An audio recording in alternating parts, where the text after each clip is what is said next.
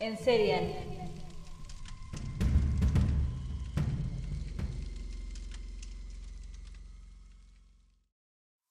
El vampiro de Sacramento.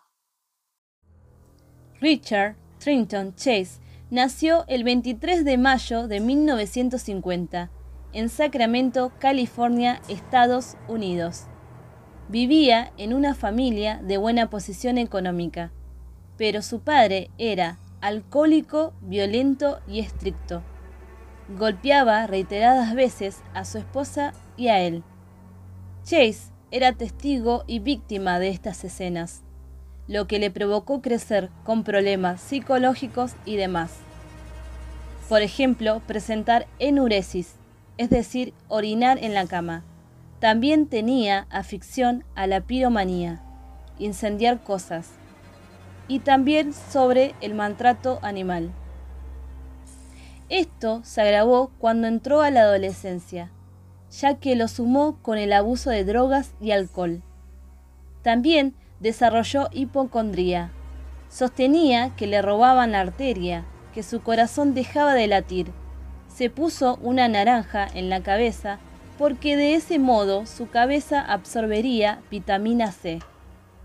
Llegó a afeitarse la cabeza para vigilar sus huesos, que según él se separaban y se movían o cambiaban. En el plano sexual llegó a tener novias, pero tenía una incapacidad para mantener relaciones sexuales, debido a todos sus problemas mentales y rabia reprimida. Todo esto se volvió insostenible cuando un día empezó a acusar a su madre de querer envenenarlo. Entonces se fue a un departamento en Sacramento junto a unos amigos. Pero estos se tuvieron que mudar por las conductas extrañas que tenía Chase. Andaba desnudo, consumía muchas drogas y alcohol. Cuando se quedó completamente solo, comenzó a capturar animales, destriparlos y beberse su sangre.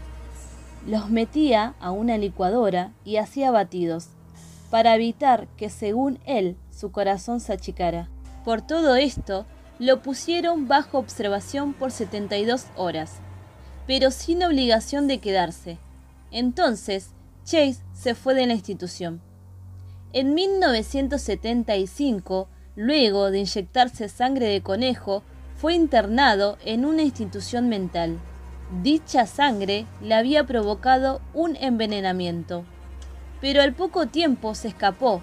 Esta vez lo internaron en Beverly Manor, una institución para criminales dementes. Pero tantos episodios causó que el personal lo apodó como Drácula, porque en una ocasión lo encontraron con sangre en su boca y dos pájaros sin cabeza les había arrancado la cabeza para beber su sangre, además de hablar sobre sus fantasías de asesinar conejos con el personal. En 1976, increíblemente, fue liberado. Según el diagnóstico, ya no era considerado peligroso para la sociedad. Sin embargo, unas de las pautas para su liberación era que siga tomando un medicamento para la esquizofrenia y quede al cuidado de sus padres, ya que sufría de esquizofrenia paranoide. Pero esto no se cumplió. Su madre le quitó la medicación al poco tiempo, porque según ella, Chase ya no lo necesitaba. Le alquilaron un departamento y lo dejaron ahí, donde todo empeoró. Otra vez volvió a mutilar animales, beber su sangre e incluso robaba las mascotas de los vecinos.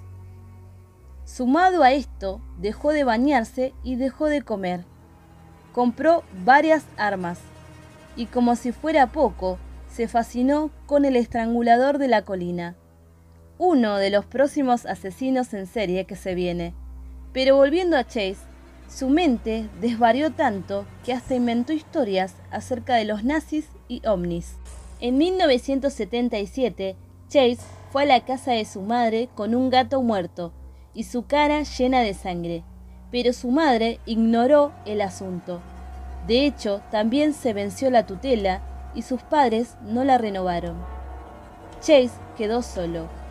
En agosto del mismo año, Chase fue detenido en Pyramid Lake, Nevada. Estaba desnudo y lleno de sangre. Gritaba sobre la arena. Revisaron su camioneta, una Ford Ranchero, donde descubrieron dos rifles, ropa, un bol con sangre y un hígado de vaca. No se presentaron cargos. El 27 de diciembre de 1977, en Sacramento, una mujer denunció que alguien disparó en su ventana. Ese alguien era el mismo Richard Chase, quien utilizó su arma de calibre 22. En la cocina se encontraron las balas pertenecientes al arma. No hubo heridos ni cargos. El 29 de diciembre de 1977, Ambrose Griffin, de 51 años, ayudaba a su esposa a entrar las compras, cuando recibió disparos de Chase, quien circulaba desde un auto.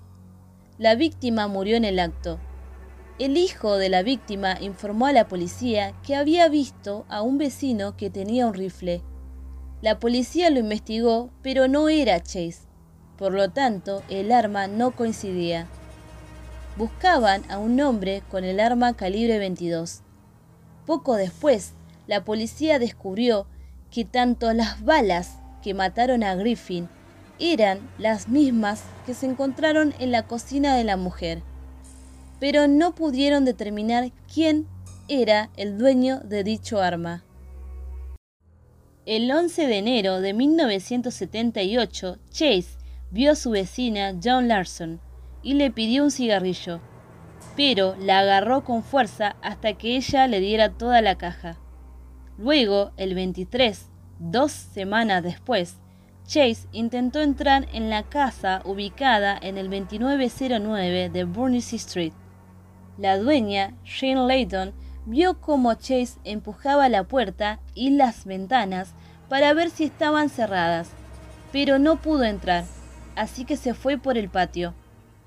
Este sería un patrón repetido por Chase.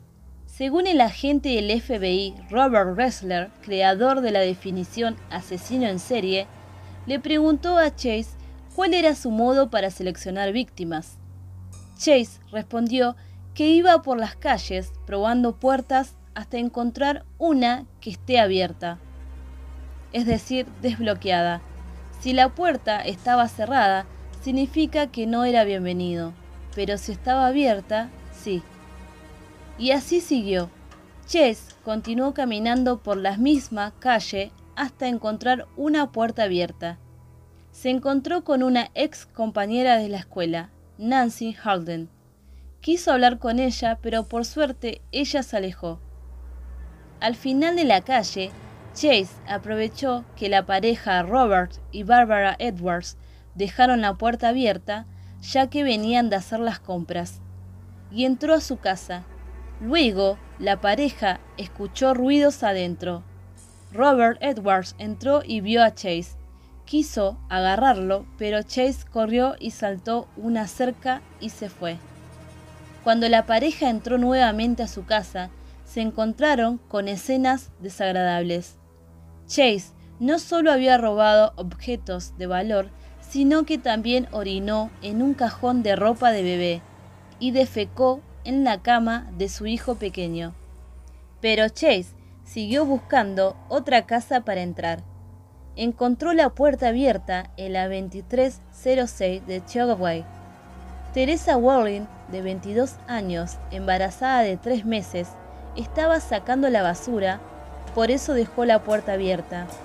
Inmediatamente Chase la sorprendió y le disparó tres veces. Luego la arrastró hacia adentro donde todo lo peor que se pueda imaginar pasó. A la noche, el esposo de Teresa llegó y al encontrar oscuridad supo que nada estaba bien. Cuando entró, comenzó a gritar. El cadáver semidesnudo de Teresa estaba en el suelo presentaba signos de abuso sexual y mutilaciones.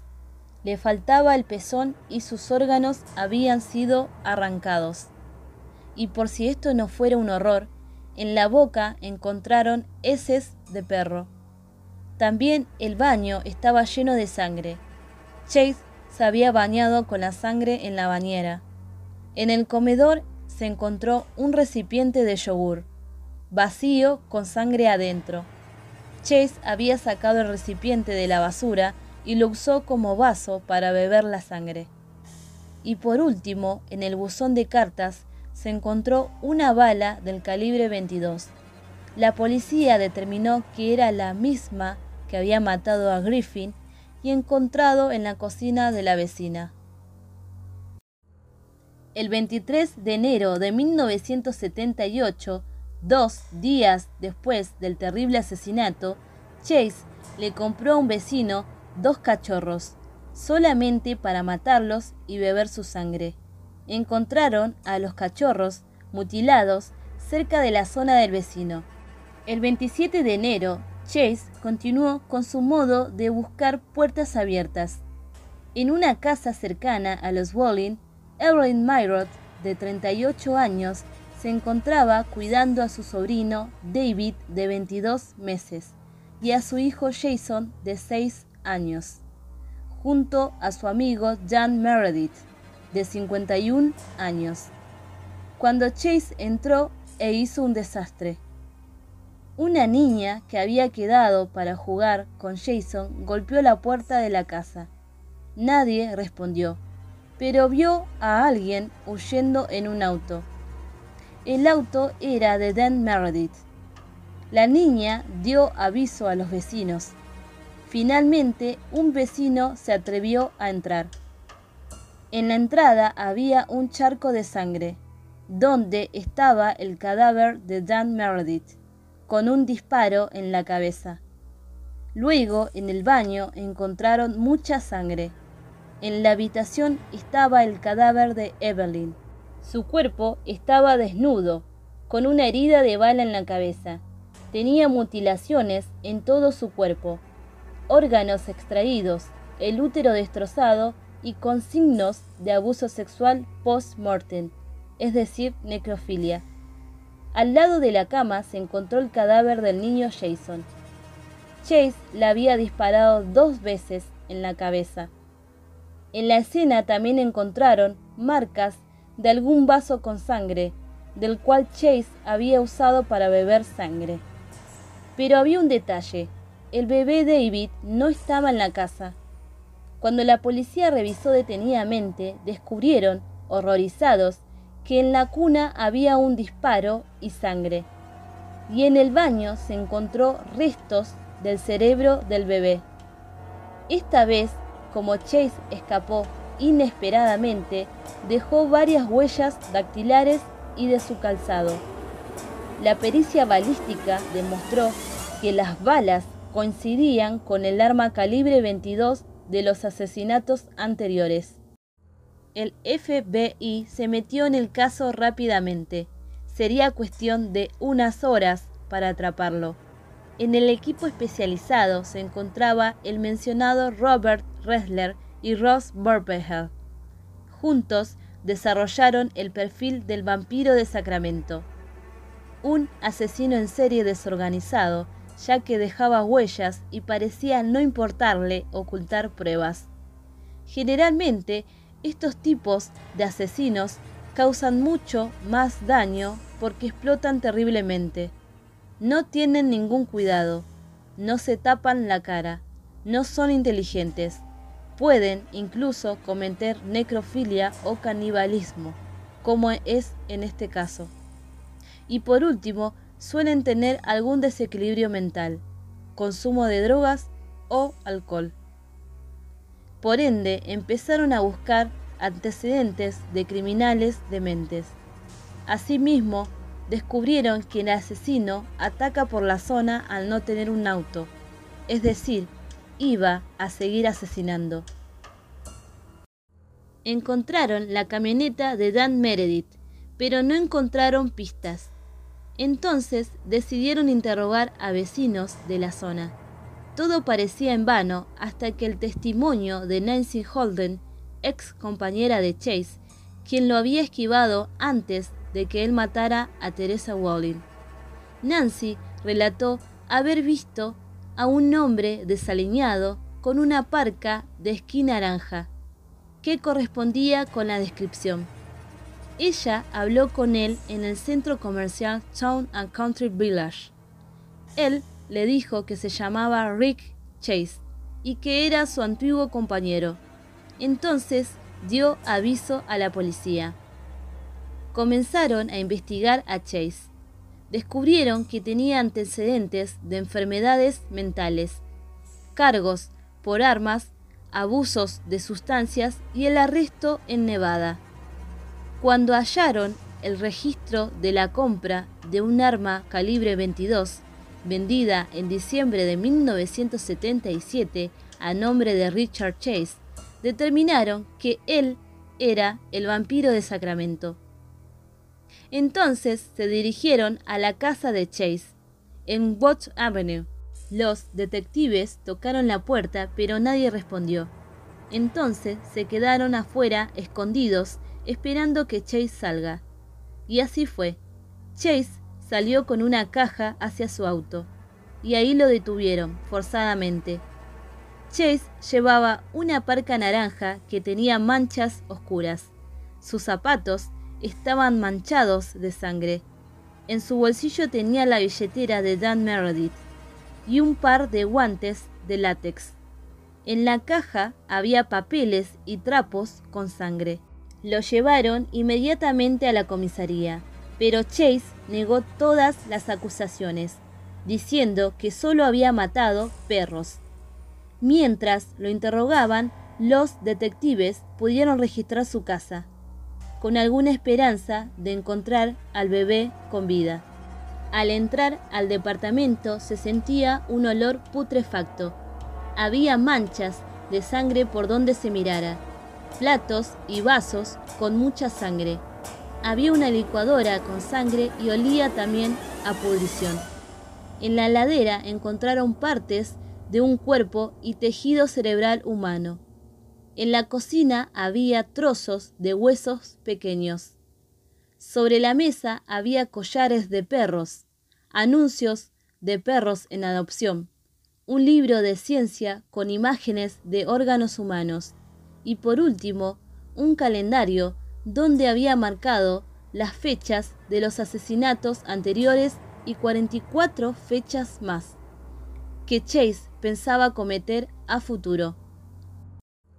Pero en el departamento no encontraron el paradero del bebé. Los detectives intentaron obtener una confesión de Chase sobre dónde estaba el bebé, pero el abogado Farry Solamy que fue nombrado para representar a Chase, se lo llevó e impidió que confesara. La policía continuó buscando al bebé. Fueron hasta la casa de la madre de Chase, pero ella no quiso cooperar e insistía que su hijo era inocente. El 24 de marzo de 1978, un conserje llamó a la policía, alertando que había encontrado una caja con restos de un bebé varón. La policía procedió a registrar la caja y lo que hallaron fue escalofriante. Evidentemente era el bebé David. Había sido mutilado y tenía la cabeza decapitada. Por todo esto y más, el fiscal principal del caso, Ronald Chocterman, solicitó la pena de muerte, aunque la defensa argumentaba que Chase era un enfermo mental y que obedecía a tradiciones culturales donde se consumía sangre para curarse. El 2 de enero de 1979, en el condado de Santa Clara, comenzó el juicio a Richard Chase. Antes del juicio le realizaron numerosos estudios psicológicos y fue tratado por varios especialistas que determinaron que Chase, a pesar de no estar bien mentalmente, sí fue consciente de lo que hizo y sabía que estaba mal era consciente del bien y del mal. Chase fue acusado de seis cargos de asesinato. Se presentaron 250 pruebas, incluida el arma calibre 22 y la billetera de la víctima Dan Meredith, encontrada en el bolsillo de Chase. Mientras la defensa continuaba con la estrategia de que sea inimputable por locura y pedía que lo condenaran por asesinato en segundo grado para evitar la pena de muerte. El fiscal Chocterman hacía hincapié en que Chase sabía lo que hacía, ya que llevó guantes cuando cometió los asesinatos, es decir, organizó los ataques y que era un sádico sexual. El juicio se extendió por cuatro meses. Muchos testigos, como David Walling, relataron las escenas de horror que vivieron. Chase decidió ser su propia defensa, pero su aspecto no lo ayudó. Estaba muy delgado y tenía los ojos hundidos.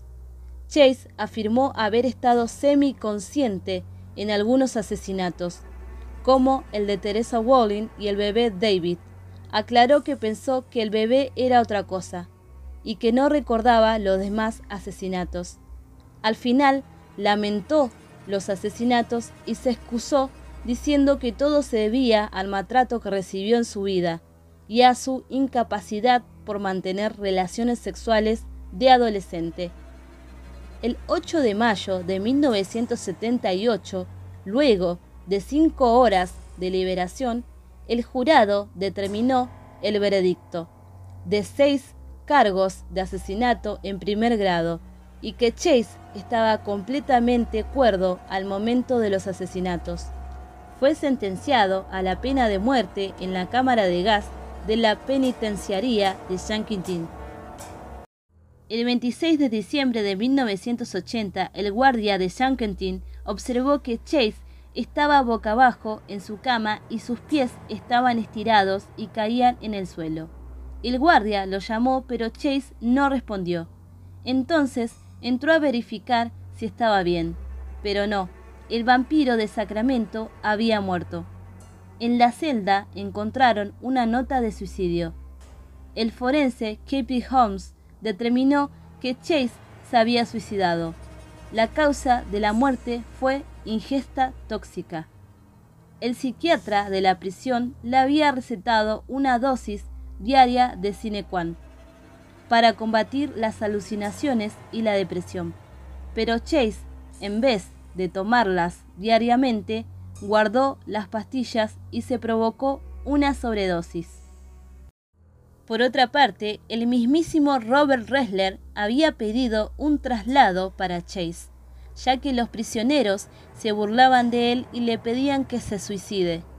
Logró que lo trasladaran a un hospital psiquiátrico, pero al poco tiempo lo regresaron a la prisión. Ressler fue uno de los que entrevistó a Chase para agregar datos al proyecto de perfil criminal de identificación de asesinos en serie. En su libro Who Fights Monster? ¿Quién combate los monstruos? relata el encuentro que tuvo con Chase. Chase le explicó que creía que su sangre se convertía en polvo y que tenía que reponerla. Además de contar una historia sobre que los nazis y ovnis se unieron y le ordenaban que asesinara y sacara sangre. O la teoría de que si levantaba un jabón y abajo estaba pegajoso es porque estaba intoxicado y la sangre se le volvía polvo. Entonces le consumía su cuerpo y tenía que beber otra sangre para sobrevivir. Y así miles de historias más. Esto demostró que a pesar de que Chase siempre se vio que no estaba bien mentalmente, es interesante ver que desde chico tenía uno de los rasgos comunes presentes en los asesinos en serie, como es el de mutilar animales. Sin embargo, ni los psiquiatras ni su propia familia se hicieron cargo. Lo apodaron desde el principio Drácula y el vampiro de Sacramento, pero lo dejaron libre. En fin, nos vemos en el próximo episodio con el octavo asesino en serie.